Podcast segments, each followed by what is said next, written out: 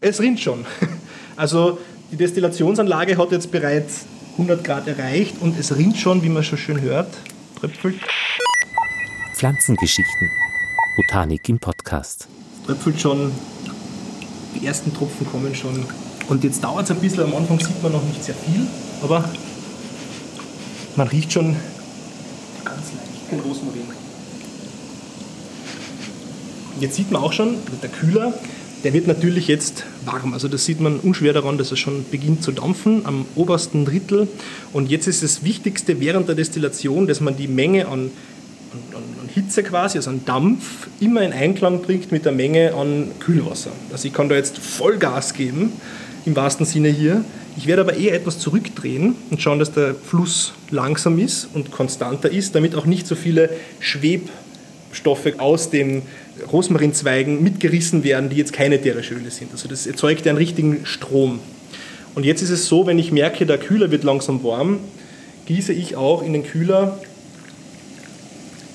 kontinuierlich kaltes Wasser nach, damit wir es eben verhindern, dass das Kühlwasser zu heiß wird und dann schlussendlich das Destillat aber auch zu heiß wird.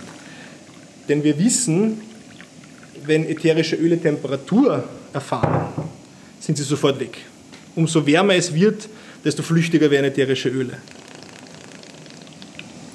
Und jetzt tropfen schon die ersten Tropfen Hydrolat in unser Auffanggefäß. Hydrolat ist, man sagt immer, der kleine Bruder des ätherischen Öls. Das sieht man jetzt schon hier sehr schön. Das lässt zwar das Licht, scheint hier schön dagegen, aber es ist so ein bisschen weißlich und das ist deswegen so milchig und man sieht es hier wunderbar. Es tropft das Wasser, also das Kondensat auf diese obere Schicht hinauf und man sieht immer so kleine Perlen nach unten schießen und das Wasser, das wir aber hier durchgeschickt haben durch das ganze System, dieses Wasser ist angereichert mit sekundären Pflanzenstoffen, auch mit ätherischen Ölen. Und es sind teilweise ganz andere ätherische Öle hier drinnen als im ätherischen Öl in dieser offensichtlichen Schicht drüber, weil es bestimmte sekundäre Pflanzenstoffe und bestimmte Terpene gibt, die eine höhere Affinität zu Wasser haben als zum Ölcharakter.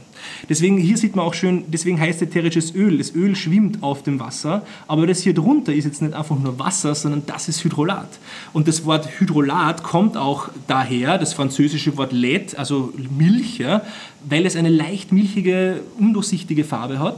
Ähm, das kommt daher, weil wir hier auch ganz feine Ölpartikel drinnen haben. Und die sind so klein und so leicht, dass sie es nicht schaffen, aufgetrieben zu werden und oben stehen zu bleiben, sondern die bleiben durch ihre eigene Schwere und durch die Gravitation, durch äh, ihre eigene Dichtheit genau dort stehen, wo sie sind. Und die verleihen dann auch dem Hydrolat einen charakteristischen Geschmack, einen charakteristischen Geruch. Das Hydrolat ist unglaublich wichtig für Cremen zum Beispiel, die auf Wasserbasis sind, aber diesen Geruch trotzdem brauchen und keine Emulgatoren.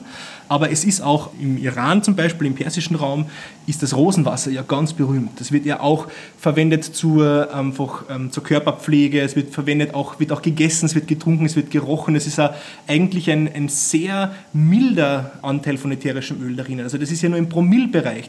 Wir sind an beiden interessiert. Wir sind an ätherischem Öl interessiert und wir sind an Hydrolat interessiert, weil beides zur Anwendung kommen kann. So, also das Kondensat haben wir ja bereits aufgetrennt in ätherisches Öl und Hydrolat. Und das, was man auch sieht, und das ist wunderschön, ist, dass das ätherische Öl in diesem Fall gelblich ist, also goldgelb ist, im Rosmarin. Bei der Schafgabe zum Beispiel ist das ätherische Öl knallblau. Das hängt damit zusammen, dass das Azulen drinnen ist, das oxidiert an der Luft und dadurch kriegt es einen ganz einen dunkelblauen Charakter. Auch bei der Kamille ist es zum Beispiel blau. Und das ist total schön, weil so findest du auch immer wieder unterschiedliche Farben zwischen goldgelb, zwischen braun, zwischen ganz durchsichtig blau oder grünlich.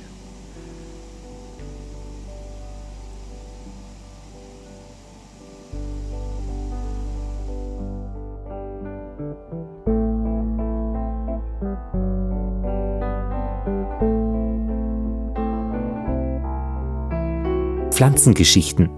Botanik im Podcast.